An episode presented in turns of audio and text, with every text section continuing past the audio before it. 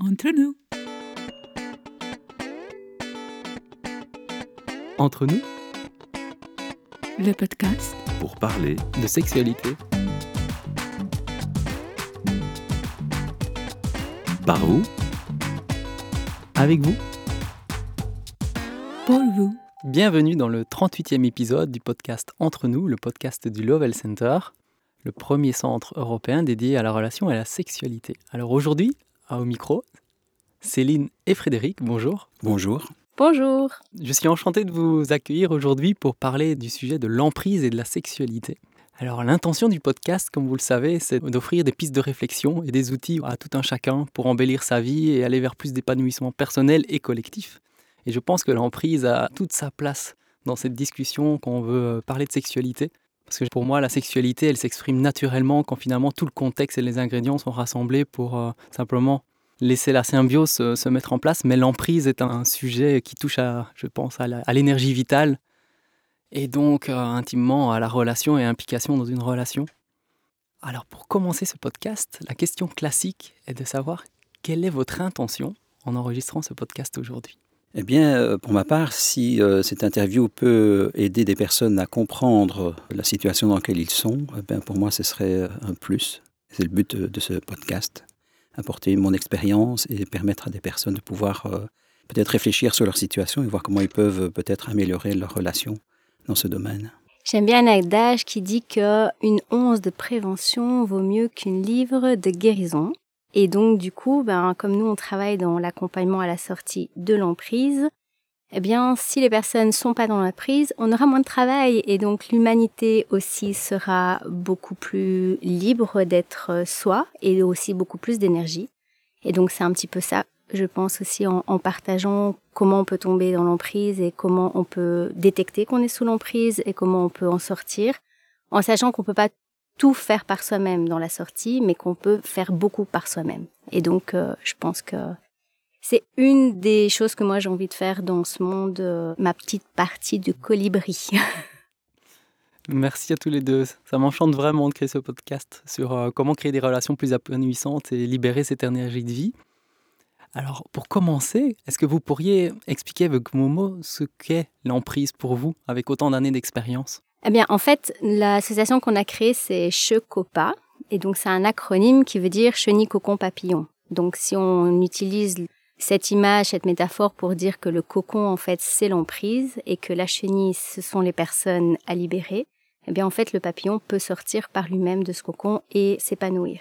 Donc, en fait, l'emprise, c'est quoi? Bah, C'est des gens qui restent toute leur vie dans le cocon et qui meurent chenilles et donc ils ne deviendront jamais papillons. Alors, dans l'emprise, on entend prise, la prise, on peut aussi euh, imaginer qu'on met la prise, on est connecté à l'énergie. Donc il y a cette question d'énergie, c'est des personnes qui euh, vont vampiriser l'énergie des autres, qui vont les empêcher d'avoir une certaine énergie pour pas être créateur de sa vie. Et donc il y a plusieurs sortes d'emprise. Il y a l'emprise euh, des sectes, sectes et religions, je mets un peu ça dans le même panier. Il y a l'emprise relationnelle et bien sûr il y a l'emprise sexuelle qui peut faire partie de l'emprise sectaire, relationnelle ou que sexuelle. Mais toutes ces formes d'emprise, elles ont toujours qu'un but, c'est d'être dans ce qu'on entend emprisonner les personnes. Et j'aime bien aussi prendre l'exemple, puisque j'aime bien les animaux, de l'araignée. L'araignée, qu'est-ce qu'elle fait pour euh, manger? Bah, En fait, elle garde sa proie vivante et elle la suce, en fait. Hein, c'est un peu le cas de le dire. Et donc, elle la laisse et elle prend juste l'énergie qu'elle a besoin. Et donc, il n'y a pas pire torture, en fait, que de mourir comme ça. Et c'est ce qui se passe dans toutes les sortes d'emprises. Alors, bien sûr, il y en a beaucoup hein, d'emprises, mais je pense que celles-là, c'est les, trois principales. Effectivement, je ne sais pas comment ce podcast va résonner avec tout un chacun. Il y a des cas d'emprise évidents que tout le monde peut reconnaître ou des situations de groupe. Mais par contre, quand ça se passe euh, dans le quotidien, dans la relation, c'est beaucoup plus subtil et moins évident de le percevoir, de le comprendre et finalement de se dire waouh, est-ce que finalement mon énergie vitale, je suis pas emprisonné ou est-ce que je suis pas privé ou en tout cas est-ce que je donne mon pouvoir ou j'ai perdu mon pouvoir ou je ne me sens pas capable de quelque part d'être libre dans cette relation. Donc pense que ces outils vont vraiment éclairer beaucoup de relations parce qu'à un degré ou un autre, suivant les thématiques, suivant les tabous qu'on aborde parfois, ben, le dialogue, l'ouverture n'y est pas, donc on est plutôt emprisonné. Je vais savoir ce que vous pourriez dire entre la relation entre l'emprise et la sexualité. À travers nos expériences, euh, ma femme et moi, on s'est rendu compte que on été bon, pendant des années dans une secte, euh, je ne dirais pas la secte actuellement, mais c'est vrai que dans toute secte, il y a souvent une part de sexualité qui est prise en compte. Dans le sens où on dirige vraiment la sexualité des membres de la secte. Et je me suis rendu compte à travers les observations, que ce soit une religion ou une secte d'ailleurs, qu'au plus on met des interdits dans une relation, au plus l'interdit devient préoccupant dans l'esprit. Et j'ai constaté dans des mouvements dans lesquels j'étais, mais eh effectivement, qu'il y avait par exemple des interdits. On ne pouvait pas, par exemple, avoir de partenaire autre que son épouse ou son époux. Ou par exemple, on ne pouvait pas faire des actes sexuels autres que celles simplement euh, pour la procréation, par exemple. Eh bien, ça amenait chez les personnes des déviations, automatiquement, d'office. Et c'est ça qui était problématique. Je me disais, mais c'est quand même incroyable. Je dis, on nous interdit quelque chose, et au plus on nous l'interdit, au plus l'envie nous vient. Et donc, il y avait un problème, effectivement, à résoudre euh, à ce niveau-là, quoi. Donc, l'emprise, effectivement, a une forte influence sur la sexualité au niveau de la façon dont on le conçoit. Et nous amène à des déviations.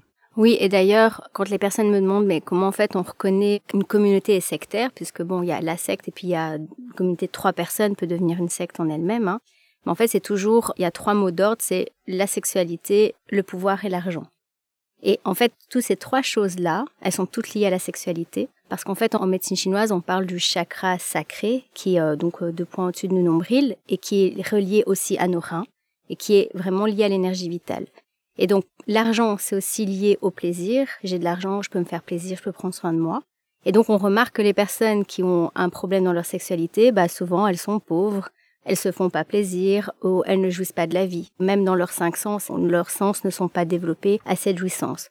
Et donc, si une personne n'est pas dans la jouissance, elle est en état de survie et donc on a le pouvoir sur lui. Donc en fait, tout ça, c'est lié et il n'y a pas d'emprise s'il n'y a pas ces trois choses. En grattant un peu, on se rend compte que même si c'est pas toujours des abus sexuels euh, clairs, ça peut l'être par la parole ou par, comme euh, disait Frédéric, les interdictions ou les images qu'on met euh, dans des enfants. Quand j'étais dans la secte, je me rappelle qu'à 4 ans, on m'avait parlé de la bestialité en me disant voilà, ça, ça existe, bah c'est pas bien, et si un jour tu fais ça, Dieu va te tuer. Et du coup, bah moi j'avais peur d'un jour faire ça, alors que j'aurais jamais imaginé ça si on n'avait pas parlé. Donc on met des images, des idées dans les personnes pour après leur dire bah fais attention de pas tomber dedans, et du coup on tombe dans la culpabilité. Et la culpabilité, c'est le premier point pour détecter la manipulation euh, mentale. Comment pensez-vous qu'on arrive à transmuter une situation d'emprise? Quel est le processus en fait pour y arriver? C'est pas toujours évident de se rendre compte qu'on est sous emprise. Il y a des phénomènes extérieurs qui se révèlent quand même, parce qu'on dit qu'il y a les synchronicités qui sont là, qui te révèlent les choses.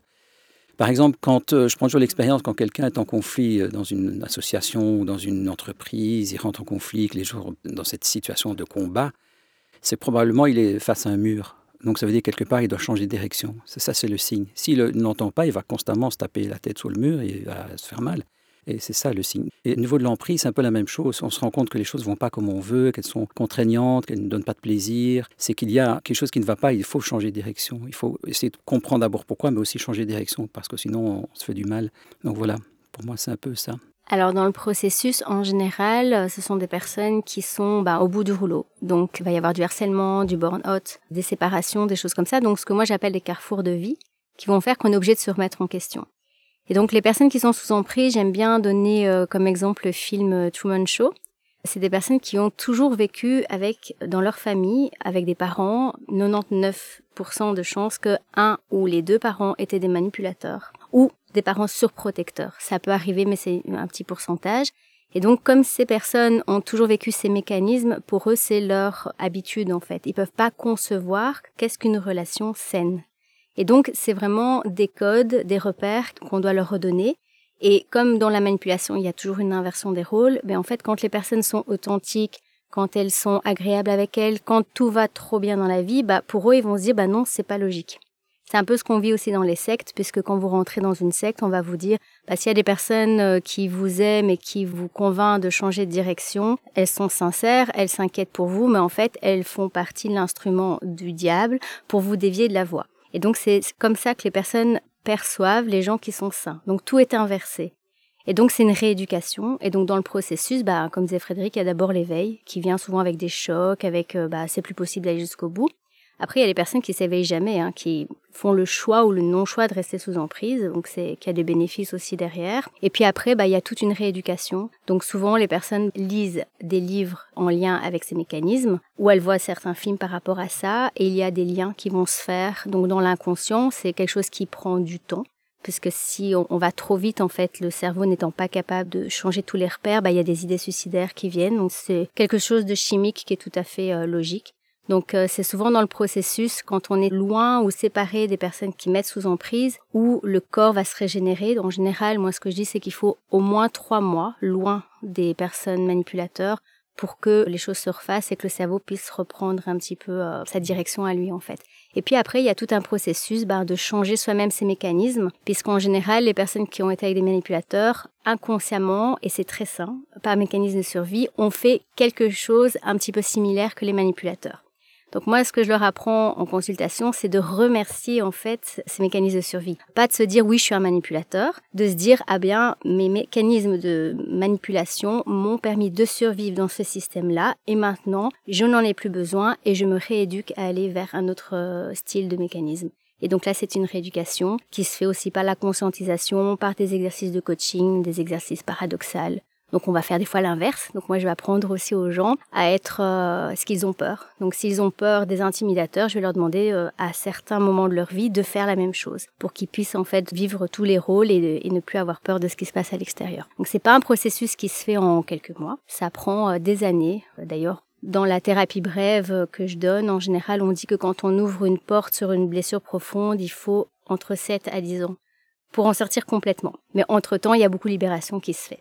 Alors j'imagine que parfois prendre un peu conscience qu'on est dans à des degrés parfois très faibles, mais néanmoins présents, de contrôle, d'abus d'autorité, de pouvoir sur l'autre, ou d'interdire un dialogue ou des discussions, de part et d'autre, ça peut confronter à, je pense, de la honte ou de la culpabilité, ou tu parlais d'inversion des rôles, mais c'est sortir très mal en fait, et, et, de se dire qui finalement va bouger en fait dans ce schéma-là. Je pense que ça doit partir de toute façon de l'individu, et c'est la personne elle-même qui doit décider consciemment et avec son intention de faire bouger, mais ça serait magnifique que les deux parties s'en rendent compte et évoluent, mais souvent, c'est celui qui est le plus pénalisé dans son énergie vitale qui va être forcé à devoir se prendre en main davantage et, avancer. Parce qu'il ne faut peut-être pas toujours attendre que l'autre puisse avancer, même si ça serait magnifique. Bah, en fait, si on attend que l'autre change, on est euh, dans un jeu de pouvoir, puisqu'on a une attente. Donc en fait, les personnes qui viennent me voir en disant oui, j'aimerais bien que telle et telle personne aille mieux et tout, je dis bah non, en fait, la règle du jeu, c'est que c'est la personne qui est en souffrance et en éveil qui va faire le changement et d'ailleurs pour tout le système. Mais en fait, c'est impossible que si on a une personne qui est naïve, influençable et authentique, qui est en couple ou euh, dans une relation systémique euh, familiale avec des hum, parents manipulateurs, eh bien c'est impossible en fait de faire changer l'autre, tout simplement parce que c'est une question d'yin et yang et de d'ombre et de lumière. Et donc en fait, moi ce que je dis, ma phrase favorite aux personnes qui viennent me voir, c'est que bah, les méchants seront moins méchants quand les gentils seront moins gentils. Donc en fait, c'est plutôt de rééduquer aussi l'autre personne en apprenant à poser ses limites. Et finalement, à un moment donné, on en vient à remercier les méchants parce que finalement, sans eux, on n'aurait pas évolué. Donc je dis pas que je suis heureuse qu'il y ait des manipulateurs sur Terre, mais je constate dans ce système planétaire, en tout cas, que ça fait partie du fonctionnement de la Terre. Donc il n'y a pas de lumière sans nuit. On voudrait bien avoir tout le temps de la lumière, mais c'est pas possible. Et donc quand on a compris ça, on accepte en fait que des personnes soient manipulateurs et que nous on a une lumière parce que sinon bah, on la verrait pas la nôtre. Donc finalement c'est comme ça que ça fonctionne. Et voilà ça ça fait partie du côté dichotomique de la planète. Et ça même les personnes qui sont pas dans le bouddhisme ou le taoïsme ou ces choses là c'est quelque chose qu'on constate, c'est factuel, quoi. Oui, les deux coexistent, l'un n'existe pas sans l'autre finalement, et euh, c'est de mettre de la conscience, du discernement, et de prendre son propre pouvoir.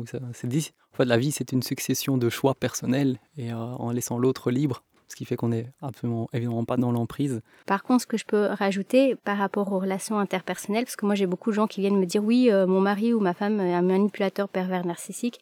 Il faut quand même savoir qu'il y a un très petit pourcentage, qu'il faut poser un diagnostic et que la manière de voir si c'est le cas ou pas, c'est justement soi-même en changeant nos mécanismes, voir si la personne va changer ou pas et si elle va se remettre en question et si elle est prête à changer. Parce qu'il y en a beaucoup qui tombent aussi dans cette facilité de dire ah bah oui voilà l'autre il est pervers narcissique, on donne mauvaise réputation à des gens, on détruit aussi par la même occasion l'image du père ou de la mère par rapport à l'enfant. Donc ça c'est une très mauvaise idée. Et comme on, en parlait au niveau des étiquettes, c'est important de poser un diagnostic, mais il faut pas s'arrêter à ça. Faut dire plutôt bah, qu'est-ce que moi je peux faire pour améliorer mon quotidien à moi et faire le deuil de ce que j'attends par rapport à l'autre. Mais il y a beaucoup de personnes finalement qui, en changeant leur propre mécanisme, se rendent compte qu'en fait, c'est des jeux de pouvoir. Et donc, faut vraiment faire la nuance dans les degrés. Hein. C'est comme il y a des sectes qui sont très dangereuses, d'autres qui le sont moins, d'autres qui le sont pas du tout. Donc voilà, ça reste une secte, mais il y en a on rentre, on sort comme on veut, et voilà, c'est pas si grave que ça. Et donc, dans la manipulation, c'est la même chose. Faut pas oublier quand même qu'il y a des degrés. Et donc, il y a les conflits, les jeux de pouvoir, il y a euh, le harcèlement, il y a, voilà, il y a beaucoup de degrés. Et le pervers narcissique, c'est quand même le plus haut degré qui est juste à côté du sociopathe. Donc, il faut euh, quand même faire attention aussi à ce qu'on donne comme diagnostic envers les autres. Mettre de la nuance, discernement, et puis surtout voir ce qui aide à avancer et qui ne n'emprisonne pas plus finalement la situation euh, dans des cases qui sont délétères pour chacun, où l'énergie vitale de l'un ou de l'autre ou du système va être aussi euh, bloquée. C'est chouette d'arriver à ce moment-là du podcast en parlant effectivement de d'où vous venez, votre savoir-faire, et puis de se dire, tiens, au quotidien, il y a des petits jeux de pouvoir, des choses qui se passent. Et ça, c'est très subtil, c'est dans les interactions un peu anodines du quotidien. Surtout en sexualité, ça arrive souvent que par exemple une personne désire parler ou aborder une thématique sexuelle ou faire une expérience, changer, aborder ou ne fût-ce que re-questionner quelque chose. Et un des deux ne se sent pas prêt. Peut-être légitimement aussi, hein, c'est pas un jugement de valeur, c'est juste comme tu dis, euh, les, deux, hein, ombre et lumière, façon de parler, il y a toujours euh, évidemment un, partage. Mais euh, comment avancer? Quelles seraient les solutions d'après vous pour justement, dans ces moments où en sexualité, il y en a un qui bloque, qui empêche l'autre finalement d'être dans sa pleine vitalité par peur, par, pour plein de raisons quelconques, pour néanmoins avancer? Parce que c'est tellement fréquent de ne pas être au même rythme et d'arriver avec un désir qui n'est pas nécessairement reconnu. Donc il y a déjà l'habilité d'exprimer, d'en parler, d'avoir déjà une, habilité de relation et, d'amour et de communication qui s'installe. Mais quels sont vos conseils? Alors la patience, euh, surtout la patience. Dans notre expérience, Céline était une personne qui était euh, née dans un mouvement sectaire. Donc ça veut dire qu'elle ne connaissait rien d'autre que le mouvement. Donc elle avait aussi des une façon de voir la sexualité qui était tout à fait différente de celle de, tout un commun, hein. je dis le lambda, euh, comme moi, parce que moi quand je suis rentré dans une secte, j'avais déjà de l'expérience avant. Et donc j'avais des pratiques aussi différentes qui étaient euh, prohibées par la secte. Donc effectivement j'ai dû faire euh, halte à ces pratiques-là. Mais c'est l'amour qui a primé de toute façon avant tout. Même si ma compagne ne me satisfaisait pas sur le plan sexuel général, il y avait l'amour qui était là, il y avait la tendresse, il y avait l'attention qui était là, autant de sa part que de la mienne, donc c'était ça qui permettait de compenser.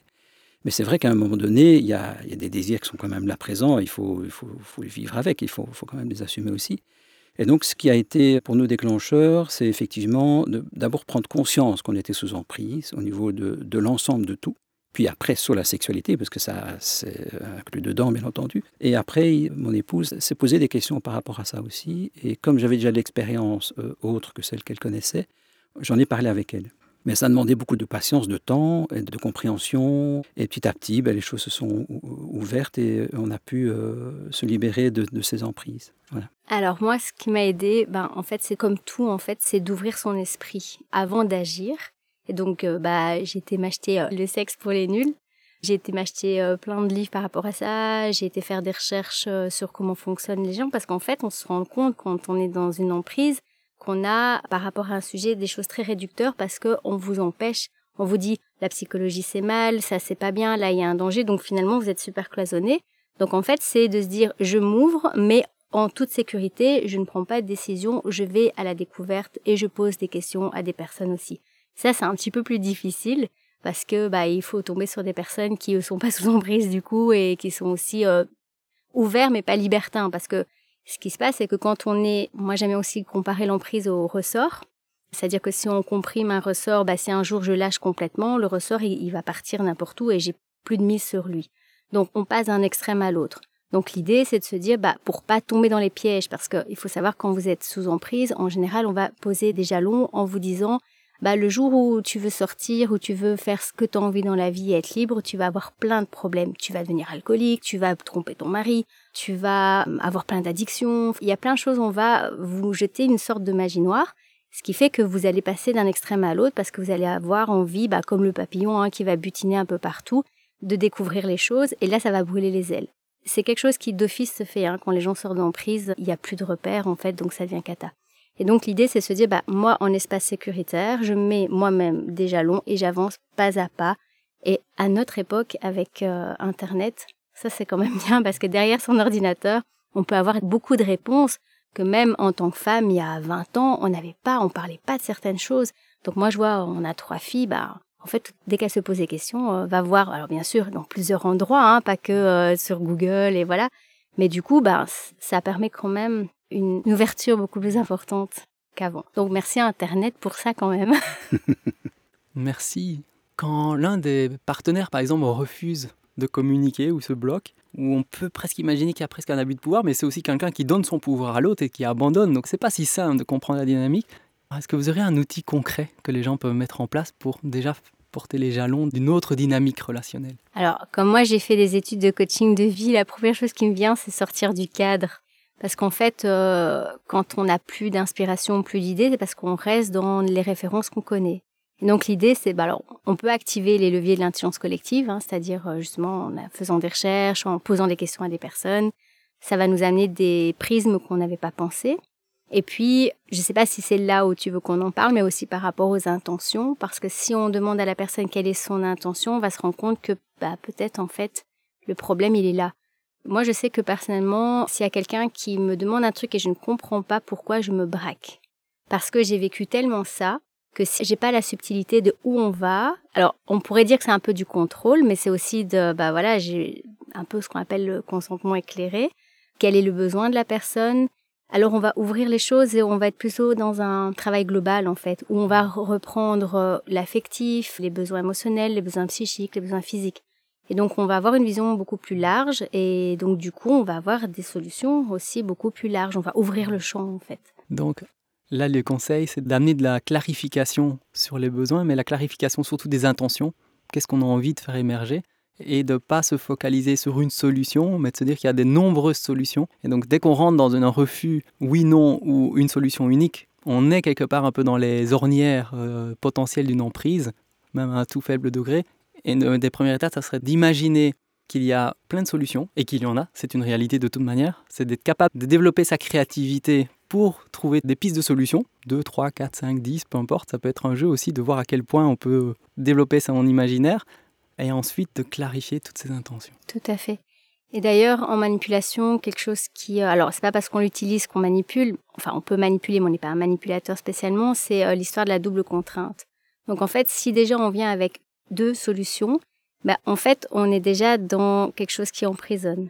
Donc moi j'apprends, euh, même mes enfants, je leur dis, bah tiens, euh, je te propose une glace au chocolat ou à la vanille, elle me sort, je veux une glace à la coco. Je suis assez bien, t'as tout compris. Parce qu'en fait c'est ça, le jour où vous avez compris que c'est vous qui devez co-créer en fait vos choix, on n'a plus d'emprise sur vous. Maintenant c'est ce qu'on vous propose, vous convient, c'est bien.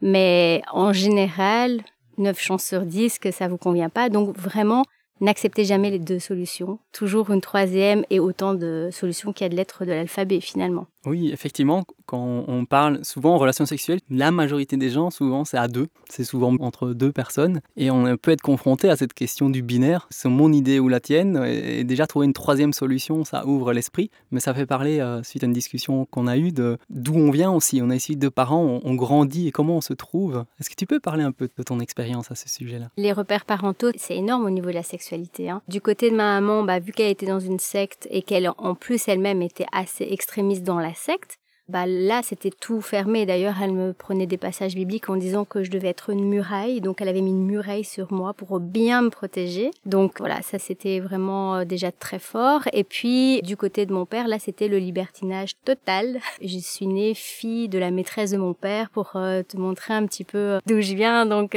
j'avais un peu ben, souvent le cul entre deux chaises en fait. Et donc quand je suis sortie de la secte, qui donc là était quelque part très sécurisant puisque bah on te dit ce que tu dois penser, faire, dire. Donc, tu as une question, tu fais des recherches dans les publications, donc tu as toujours des réponses à tes questions. Et donc là, quand on est sorti de la secte, au début c'était assez facile parce qu'on continuait quand même hein, à faire euh, un petit peu comme la secte. De fil en aiguille, on s'est ouvert à plein de choses qu'on peut pas tout faire en même temps peut pas changer de tous les repères, c'est humainement pas vivable. Et donc là, c'est poser la question de ben finalement, euh, si je suis mariée, on a une relation que à deux, est-ce que c'est un choix ou est-ce que c'est bien? Comment font les autres? Est-ce que la polygamie en Europe c'est plus euh, la monogamie, mais est-ce que finalement c'est bien ou pas? Si Dieu n'existe pas, finalement est-ce que ça Donc il y a eu plein de questions qui se sont posées. Et bah du coup on a parlé et on a été euh, se renseigner, poser des questions à des personnes, me dire bah tiens moi, je mets toujours au défi de quelqu'un euh, parce que pour moi, effectivement, je suis très fragile, donc euh, j'aime pas trop ces variations euh, émotionnelles là. Et je me suis dit, mais si jamais je rencontre quelqu'un qui me dit qu'il fait un couple à trois ou quatre et qui est heureux et que ses enfants vont bien, ok, je vais ouvrir ce que je pense à ça. Bon, j'ai pas trouvé. Et surtout que comme je travaille justement en thérapie systémique, bah pour les enfants, dans l'ordre des choses, c'est que les enfants, en tout cas en Europe, hein, en Occident, c'est comme ça, les enfants, ils ont besoin de leur papa et de leur maman et pas d'avoir trois euh, papas ou trois mamans différents. Il y a quand même toujours les parents biologiques qui sont le plus important. Et pour que les enfants puissent avoir l'amour inconditionnel, il faut que ça fonctionne bien. Alors déjà, avec deux parents, c'est compliqué. si en plus on en rajoute d'autres, Là, ça devient euh, vraiment, vraiment très, très compliqué et euh, donc les repères se font pas. Donc, on a vraiment discuté sur plein, plein de choses pour arriver après à trouver qu'est-ce qui était juste pour moi et pour lui. Et alors, à ce moment-là, c'est stable. C'est plus le résultat, je dirais, au final est le même, mais le processus est que c'est moi qui décide en fait de euh, comment je veux vivre ma sexualité en couple ou pas et donc ça, ça change tout parce qu'on est dans le libre arbitre finalement et plus dans une imposition. C'est comme finalement comment se trouver soi dans sa singularité, son individualité, en s'inspirant du monde extérieur, en partant de nos références père-mère qui peuvent parfois être très très différents ou très monolithes. Et puis aussi de se dire que quand on est adulte et face à un autre partenaire de vie, on est face à deux familles, la sienne et puis euh, une autre famille qui a aussi tout un modèle, une culture, des valeurs, des limites, des croyances, des blocages ou des, peut-être des dogmes d'une certaine manière, c'est-à-dire deux mondes qui sont parfois euh, tellement opposés et quand finalement le couple, avec toutes ses racines, va pouvoir se retrouver, dialoguer et sortir de certaines situations euh, qui bloquent. Parce qu'en sexualité, on le sait, quand la frustration s'accumule, s'accumule, mais il va falloir trouver des solutions, soit et souvent, bah, la sexualité va s'exprimer de manière plus directe, violente, dénaturée, ou pas de manière épanouissante pour soi ou pour l'autre ou pour le système. Et finalement, parfois, pour donner un exemple parmi d'autres, quand il y a des frustrations fortes, parfois, bah, il y a des relations extra-conjugales ou des tromperies, des mensonges, et finalement, on n'est plus dans l'authenticité. Et euh, la sexualité est quand même quelque chose qui peut s'exprimer euh, dans un contexte qui doit être beaucoup plus global. Et tu parlais justement de cette notion d'amour. Est-ce que tu peux... Euh, oui, en fait, moi je viens d'un milieu où c'était tout à fait l'inverse que Céline, donc je n'avais pas de parents. Donc j'étais, euh, je suis euh, un enfant de l'État, comme on dit, donc un enfant placé en institution. Et donc là, c'était par contre très libre. Il n'y avait aucun... On n'en parlait jamais la sexualité dans les institutions, donc c'était libre. Et donc on avait des rapports entre les jeunes, on se découvrait de manière très naturelle d'ailleurs. Hein, ce n'était pas quelque chose de vicieux. Et je sais, quand j'ai écrit un livre là-dessus qui s'appelle Cette blessure, qui relate ma vie en partie dans les institutions, puis après le, les mouvements sectaires, je l'ai fait lire par une personne qui était aussi, lui, dans la secte, et il m'a dit à un moment donné, mais quelle vie tu as eu, une vie extraordinaire. Parce que moi, j'ai toujours été frustré de ma sexualité à cause de cette euh, famille, justement, sectaire. Alors, tandis que moi, j'avais une vie tout à fait épanouie, je pouvais me libérer euh, sans problème et découvrir comme je voulais. Donc, ça m'a vraiment donné euh, aucun complexe au niveau de la sexualité, même si c'était tabou d'en parler, etc. Et quand j'ai rencontré mon épouse, c'est sûr que j'ai évolué par rapport à la sexualité. Et je me suis rendu compte que dans la sexualité, c'est un début, la sexualité. Dans la relation, ce n'est qu'une... En fait, elle devrait être l'expression de l'amour qu'on a vis-à-vis de la personne. Et quand on comprend que la sexualité est cette expression de l'amour qu'on a vis-à-vis de la personne, ça ouvre une voie beaucoup plus grande que simplement le plaisir euh, égoïste, je n'ai qu'on pourrait avoir de la sexualité. Et donc avec Céline, euh, ça a été comme ça pendant des années où c'est l'amour qui fait que j'étais toujours très très très heureux avec elle et qu'on a pu s'épanouir. Pour donner un exemple, à un moment donné, puisque j'étais quelqu'un d'assez euh, libre dans la sexualité, avant de la rencontrer, j'étais, euh, j'avais eu des relations avec d'autres personnes.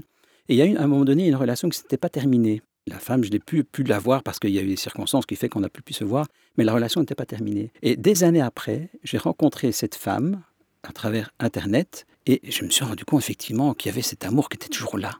Alors que j'étais marié, je veux dire, des enfants. Je me dis, mais comment est-ce possible d'avoir autant d'amour pour une personne alors que la relation était finie depuis très longtemps? Et je me suis rendu compte que dans l'amour, il n'y a pas de temps. Le temps ne compte pas. Je veux dire, l'amour que j'avais pour elle était le même qu'il y avait 10, 15 ans auparavant. Et je me dis, c'est quand même bizarre. Et qu'est-ce que j'ai fait? Moi, première chose que j'ai fait, j'en ai parlé à mon épouse. Je lui ai dit, écoute, là, je suis dans une situation qui me paraît vraiment problématique pour moi parce que je suis amoureux d'une autre personne que je connaissais avant toi, et je pensais que l'affaire était terminée. Ce n'était pas le cas. Et donc je me dis, c'est à moi à nouveau là, qu'est-ce qu'on peut faire avec ça? Et ma femme et moi, on a pris ça en charge, tous les deux, et on a pris l'affaire en main, c'est-à-dire qu'on s'est dit, ben, écoute, on va gérer ça ensemble. Et, le fait d'avoir fait ça ensemble, j'étais revoir la personne, et on a pu, euh, d'une manière ou d'une autre, terminer cette histoire, sans qu'il y ait rien de concret de fait, mais simplement le fait de revisualiser la personne, d'expliquer la situation, de comprendre qu'est-ce qui fait qu'à un moment donné, on est dans cette situation, a bien a permis de résoudre ce problème. Donc c'était une épreuve qu'on a passée ensemble, mais on l'a passée à deux. Et ça, c'était extraordinaire. C'est ça l'amour. C'est pouvoir faire les choses ensemble, même à travers les épreuves comme celle-là. Merci.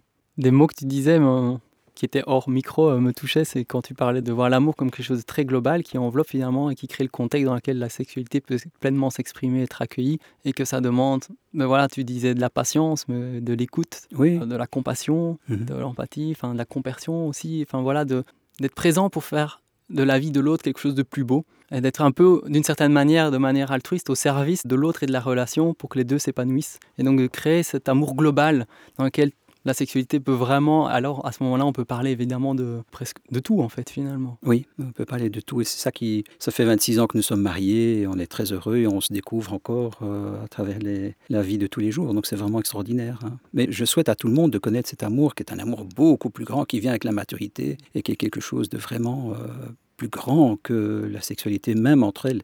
Et, et la sexualité se ressent aussi. Hein. Je dis, on s'épanouit aussi dans la sexualité encore plus, on a encore plus de plaisir. Donc c'est pas l'inverse. Hein. C'est pas qu'on a moins de plaisir dans la sexualité. Au contraire, ça épanouit encore plus. On découvre vraiment des choses, euh, enfin des choses euh, de la vie qui sont, sont plus larges, qui sont plus euh, extraordinaires à vivre. Oui, ça l'amplifie en fait. Oui. Grandir en amour amplifie l'expérience sexuelle. Et... Ce que je souhaite à, je ne dirais pas aux jeunes, parce que bon, les jeunes, euh, ils ont leur vie, ils doivent expérimenter, mais c'est vrai que ne pas rester simplement sur le départ, mais construire avec un objectif qui est vraiment de grandir dans cet amour, de l'élargir avec une famille, avec des enfants, avec les projets, avec un idéal commun, euh, des objectifs communs. Ça, c'est extraordinaire. hein. Et ça, c'est l'épanouissement, euh, je dirais, l'extase dans, dans- la vie de couple. Merci. Un autre sujet, euh, Frédéric, que tu mentionnais, qui me touchait, c'était la question en fait des tabous, mais on parlait argent, pou- pouvoir, sexualité, mais également la gêne, les émotions négatives, les émotions difficiles, on va dire. Oui, au niveau de l'émotion, dans ma vie, je n'ai jamais eu de souci à exprimer mes émotions parce que euh, c'était une chose qu'on abordait dès le plus jeune âge, dans les réunions qu'on avait entre enfants, etc., accompagné de psychologues, d'éducateurs. Donc c'était une des premières choses qu'on apprenait, c'est exprimer ses émotions, surtout dans le cadre où on a été abandonné de parents, etc. Eh bien, je me suis rendu compte que en réalité, les gens euh, qui n'ont pas vécu ça euh, ont très difficile d'exprimer leurs émotions. Et ça, c'est quand même incroyable parce que c'est quand même la base, je trouve, de la relation dans le couple c'est de pouvoir s'exprimer, de pouvoir dire ces choses. Il n'y a pas de tabou, il n'y a pas de, de gêne ou de honte à pouvoir dire que, même de pleurer, je dirais presque, hein, ça fait partie de l'émotion. Et si on ne peut pas exprimer ça, comment la relation peut être authentique? C'est pas possible. Cette relation n'est que calculée, n'est que par intérêt. Alors que s'il y a l'expression des émotions, eh bien effectivement, la relation s'ouvre. Autant l'autre, si l'un commence, l'autre suivra, parce qu'il va voir que vous êtes euh, authentique et l'autre va aussi commencer petit à petit. Ça se fait dans une relation de, de confiance et de patience, en tout cas. Il va être une invitation à de l'empathie pour soi-même, pour Oui. l'habilité de soi et de l'autre à exprimer une émotion où dans cette société, c'est pas si évident. Et en plus, si on parle d'affectif et de sexuel ou familial, il y a encore plus d'enjeux que dans un milieu où on peut avoir du détachement professionnel ou autre. Déjà, c'est difficile en milieu professionnel.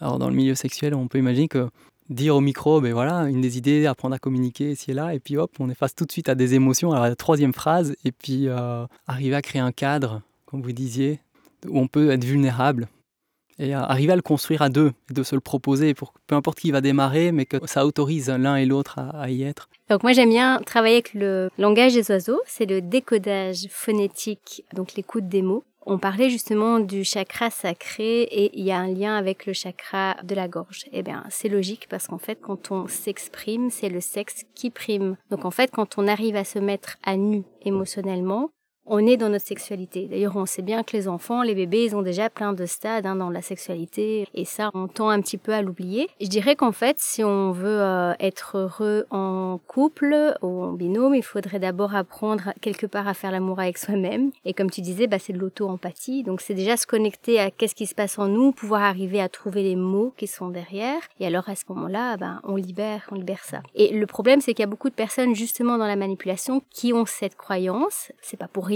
mais que quand on est vrai, quand on est authentique, eh bien, en fait, on se met en danger. C'est vrai dans le sens où c'est vrai que les manipulateurs peuvent l'utiliser, mais d'un autre côté, quand on travaille vraiment sur soi, eh bien, le jour où on a vraiment travaillé sur tous ces problèmes affectifs et nos mécanismes de survie, en fait, on peut être soi-même tout le temps, en toutes circonstances. Et ça, c'est vraiment le top parce qu'on est dans la liberté d'être. Mais ça se travaille. Et c'est aussi d'accepter d'être dans la vulnérabilité et que si quelqu'un l'utilise à mauvais escient, bah quelque part on va avoir le petit warning ah il y a un manipulateur dans l'air. Donc euh, voilà, c'est pas si mal que ça. Nous ça nous fait encore travailler des choses. Donc moi je dis toujours que finalement les manipulateurs, ils aiment bien appuyer sur les boutons et qu'après au bout d'un moment on les remercie. Ben voilà, grâce à toi, j'ai grandi quelque part. Donc c'est très bien. Comme signal qu'on le perçoit, de dire ok, ah, je perçois le signal, je suis fort et j'ai acquis cette habilité de percevoir, je laisse l'autre libre, je suis serein parce que je, je ne vais pas donner mon pouvoir à l'autre, je vais continuer à m'exprimer, je laisse l'autre aussi de la même manière pouvoir exprimer sa vérité, sa manière, son authenticité, même si elle est plus dans un schéma de manipulation. Mais on se sent libre quand tu dis ça apporte un bien-être intense. Et ça c'est magnifique comme message. J'aime beaucoup aussi ce lien avec euh, sexualité. Enfin, les gonades, les organes génitaux et puis la thyroïde, la gorge, chakra de la gorge comme on l'exprime, parce que biologiquement il y a aussi un lien. Les hormones de la thyroïde sont en lien sont en, écho direct avec les hormones sexuelles. Et tout ça, ben, c'est vrai que s'exprimer, son individualité, dire qui on est, c'est un acte effectivement euh, sexuel. Et donc sexuel dit séparer aussi différence, c'est-à-dire accepter la différence et la variété, la diversité. Et on revient à la question centrale de, l'outil tout à l'heure, de, trouver une troisième solution, par exemple, ou une quatrième euh, glace. J'espère en tout cas que ce podcast vous réjouit tout autant que moi. Moi, je trouve que c'est un des, super conseils euh, de la part de Céline et, Frédéric de partager tant euh, leur expertise professionnelle, mais aussi euh, leur vie personnelle, qui permet de mieux comprendre leur sensibilité, leur parcours, leur message. Comme dernière question, est-ce que vous pourriez partager chacun un conseil en sexualité pour les auditeurs auditrices? Oui, par exemple, quand on a une vue sur une personne, le mieux, c'est de ne pas se lancer directement, par exemple, c'est de l'observer sans s'engager. C'est-à-dire, c'est vraiment euh, observer la personne comme elle est, comment elle réagit dans son milieu naturel, c'est-à-dire avec ses parents, avec les amis, et dans le milieu professionnel aussi, parce que tout, tout révèle les choses. Et, on pourrait s'éviter pas mal de déboires euh, par la suite. Je me rappelle par exemple, ma mère, elle avait rencontré mon père, et mon père avait un jour, euh, il était un peu particulier, mon père, la preuve c'est que je n'ai pas de rapport avec eux, j'ai été abandonné après, eh bien il avait giflé sa mère. C'est un, signe, je dis, mais ma mère aurait dû voir à travers ce bonhomme qu'il était violent, qu'il était euh, instable. Quoi. donc ce sont des signes comme ça qui montrent dans la vie que la personne, parce que ce qu'elle sera quand vous l'observez, elle sera à un moment donné avec vous plus tard. Peut-être pas au début, parce qu'au début c'est l'euphorie, c'est magnifique, c'est tout beau, etc. Mais la réalité revient vite au galop. Donc ça veut dire qu'à un moment donné, ces choses-là reviennent. Et il ne faut pas croire qu'on peut changer une personne. La personne ne change jamais par sa propre volonté, elle change par la sienne. C'est elle qui va décider de changer, mais pas vous qui pouvez. Parce que j'entends souvent aussi, ah ben, t'inquiète pas, il a ce défaut, mais je vais le changer euh, petit à petit, tu vas voir, je vais pouvoir l'amadouer. C'est faux, c'est faux. Ça ne se passe jamais.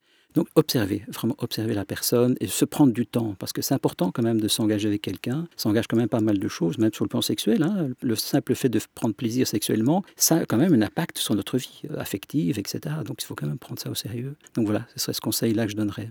Mon épouse et moi, il y avait quand même pas mal de questions dans ce domaine-là. Alors on a fait une vidéo qui expliquait un peu tout ça, comment faire pour se rencontrer, trouver chaussures à son pied. C'est une vidéo qui est sur Facebook, euh, sur la chaîne euh, l'ASBL Chocopa. Voilà, donc elle se trouve là-dessus. Merci, on mettra le lien dans l'article. Ok, merci. Alors pour ma part, au niveau de l'outil que je peux proposer, j'ai écrit un article qui parle de sept outils qu'on peut donner en tout cas aux enfants, mais que les adultes peuvent aussi euh, utiliser et s'inspirer pour pouvoir prévenir des abus sexuels. Et donc pourquoi? Parce que justement, on se rend compte que quand on ne parle pas de la sexualité même enfant, qu'on ne dit pas aux enfants que leur corps leur appartient, tout ça, il y a des dérives, que ça soit même entre enfants, en tout cas, il y a des choses où il y a certaines personnes, certains enfants qui vont accepter tout et n'importe quoi pour faire plaisir parce qu'on leur a appris comme ça. Donc c'est vraiment d'apprendre à poser ses limites. Et alors un petit outil que je peux donner comme ça dans un des sept, c'est apprendre à dire non quand tout le monde dit oui.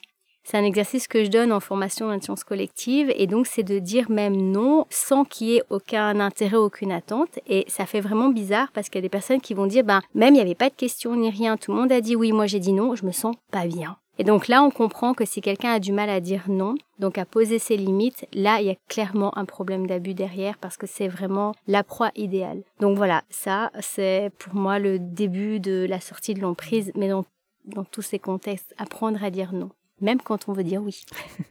Merci. Effectivement, ça peut devenir un jeu, ça peut devenir un peu espiègle, euh, mettre de la légèreté dans la vie et se mettre dans des zones d'inconfort, comme tu dis, sortir d'une zone de confort et prendre la solution la moins facile pour voir comment finalement on développe nos habiletés à communiquer dans plus d'intensité et d'inconfort. Donc euh, merci du conseil. C'est très amusant. Eh bien, merci pour ce podcast à tous les deux. Merci à toi aussi de nous avoir permis de nous exprimer sur le sujet. On reviendra peut-être Oui, effectivement, il y aura probablement d'autres euh, thématiques. Vous êtes riche de savoir d'expérience, plein d'autres sujets de dialogue qui s'ouvrent à nous. Voilà, si vous avez aimé ce podcast, euh, sachez que vous pouvez le soutenir en le relayant, tout simplement, en en parlant des amis, mais aussi en faisant par exemple un don de 5 euros par mois au Level Center pour financer euh, les créations, les rencontres. Et euh, quelque part, ce podcast-ci pourrait vous aider vous, mais peut-être que pour d'autres, c'est le podcast numéro 20, le 35, le 2, peu importe lequel, la thématique, la nutrition, le vaginisme ou autre. Voilà, on, couvre beaucoup de sujets parce que on essaye d'être à l'écoute d'un maximum de personnes, d'ouvrir un maximum de portes pour s'entraider les uns les autres avec toutes nos compétences. Et aussi, ce qui fait très plaisir, c'est de nous laisser un message aux personnes qui ont contribué au podcast, à Céline et Frédéric par exemple aujourd'hui. Vous pouvez nous laisser sur euh, Vodio un message vocal.